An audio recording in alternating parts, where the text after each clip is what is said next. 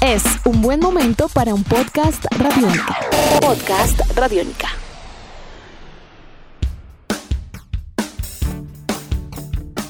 Hay equipos de leyenda que sobre un terreno de juego despliegan pinceladas de arte con una pelota. Por lo general son imbatibles y sus rivales aceptan con resignación su turno en el calendario para intentar, sin mayor éxito, vencerles. Esta es la historia de uno de esos equipos catalogados como invencibles, pero que la tragedia y el infortunio transformó en inmortales. Esto es Tribuna Radiónica. Uno de los deportes que sobrevivió durante buena parte de la Segunda Guerra Mundial en Italia fue el fútbol. Apenas tuvo un parón de dos años entre 1943 y 1945. Después, el Torino vivió la época más gloriosa de su historia tras ganar cuatro campeonatos consecutivos.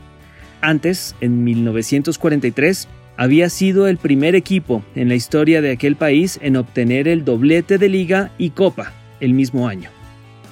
Corría el año de 1949.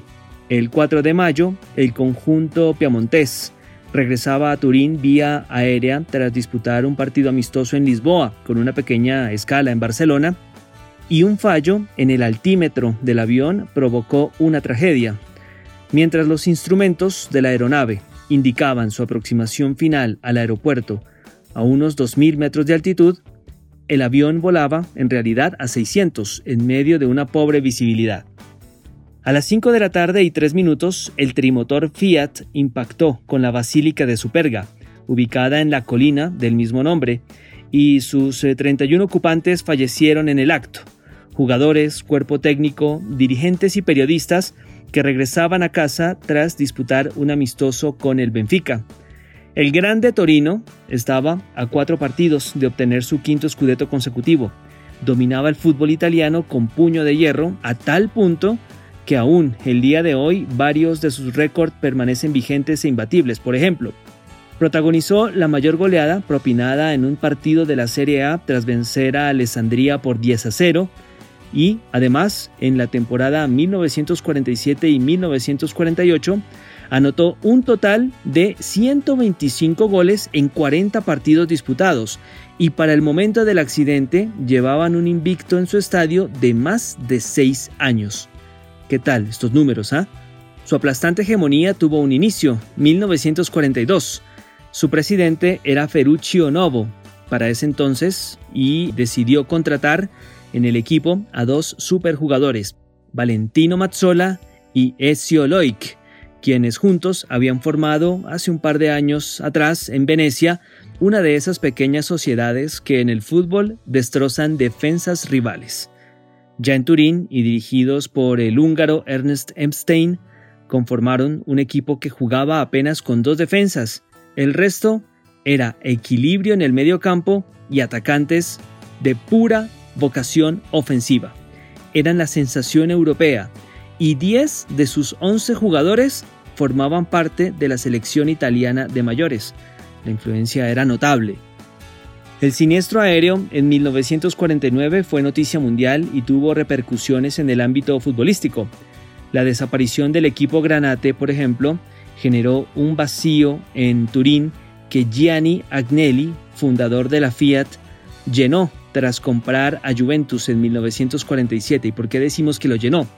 Porque paradójicamente, y un año después de la tragedia de Superga, el equipo de la vecchia señora ganaría el Scudetto y comenzaría a forjar su gloriosa historia. Torino, por su parte, apenas ganaría nuevamente un campeonato en 1976. Nunca pudo reponerse. Hay quienes se atreven a afirmar que buena parte del orden mundial futbolero cambió con el accidente del Grande Toro. Italia, por ejemplo, se vio obligada a llevar un equipo meramente juvenil al Mundial de Brasil en 1950. Mundial, por cierto, al cual viajaron en barco. Había mucha superstición a raíz de la tragedia de Superga y los equipos italianos se movilizaban vía terrestre o marítima a donde viajasen. Y bueno, volviendo al tema de la selección italiana que viajó a Brasil en 1950, al hacerlo con un equipo juvenil, pues tuvo la necesidad de plantear un esquema ultra defensivo, sin lírica, sin poesía y que muy seguramente también marcó o trazó la hoja de ruta del calcio italiano durante los próximos años. Así es, les estoy hablando del Catenaccio. Hoy, Torino sigue siendo un equipo respetado en Italia, aunque en Turín el que manda es Juventus, bueno, y en Italia también.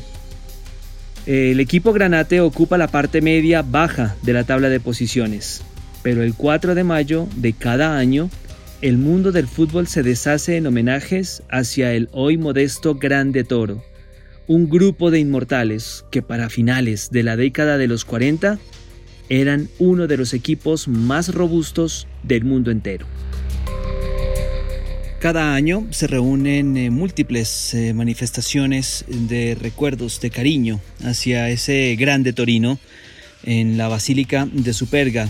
Escuchamos a continuación un extracto del documental El día después de Movistar, recordando y rememorando no solamente la hazaña de estos grandes deportistas, sino también el hecho trágico, el sino trágico que al final cerró sus carreras para siempre.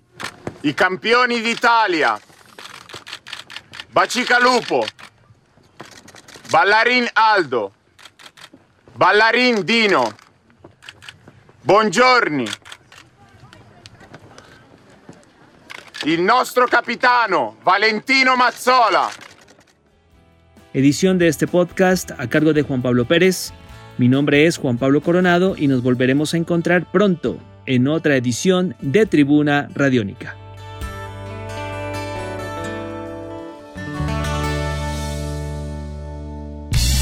Nuestros podcasts están en radionica.rocks, en iTunes, en RTVC Play y en nuestra app Radionica para Android y iPhone. Podcast Radionica.